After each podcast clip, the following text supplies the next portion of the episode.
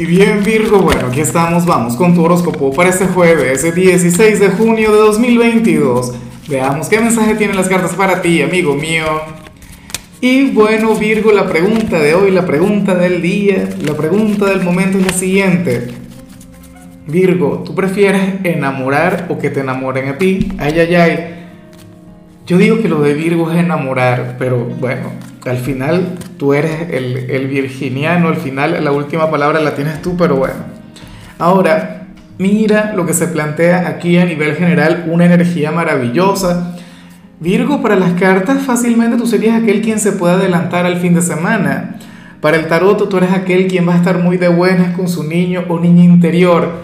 Hoy vemos a un Virgo quien se va a consentir, quien se va a mimar quien lo va a apostar todo por sí mismo, lo cual por supuesto yo celebro también. Yo soy el primero en impulsarte a ello, Virgo, sobre todo por, por el tema de siempre. Tú eres el signo de la productividad, tú eres el signo eficiente, el eficaz, el efectivo, el sacrificado, el héroe, aquel quien lo da todo por el prójimo, por bueno, hoy vas a cuidar de ti, hoy vas a consentir algún capricho, a lo mejor hoy te sales de la dieta o a lo mejor, bueno, se te ocurre hacer algo interesante. Como te decía, adelantarte el fin de semana.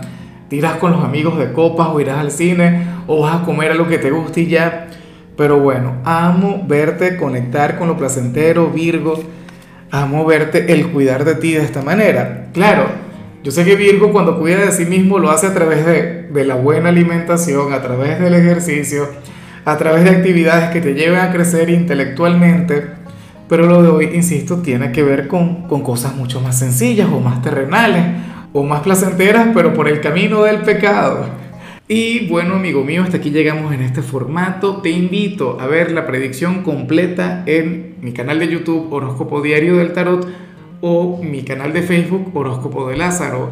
Recuerda que ahí hablo sobre amor, sobre dinero, hablo sobre tu compatibilidad del día bueno, es una predicción mucho más cargada. Aquí, por ahora, solamente un mensaje general. Se te quiere, se te valora y por supuesto recuerda que nacimos para ser más.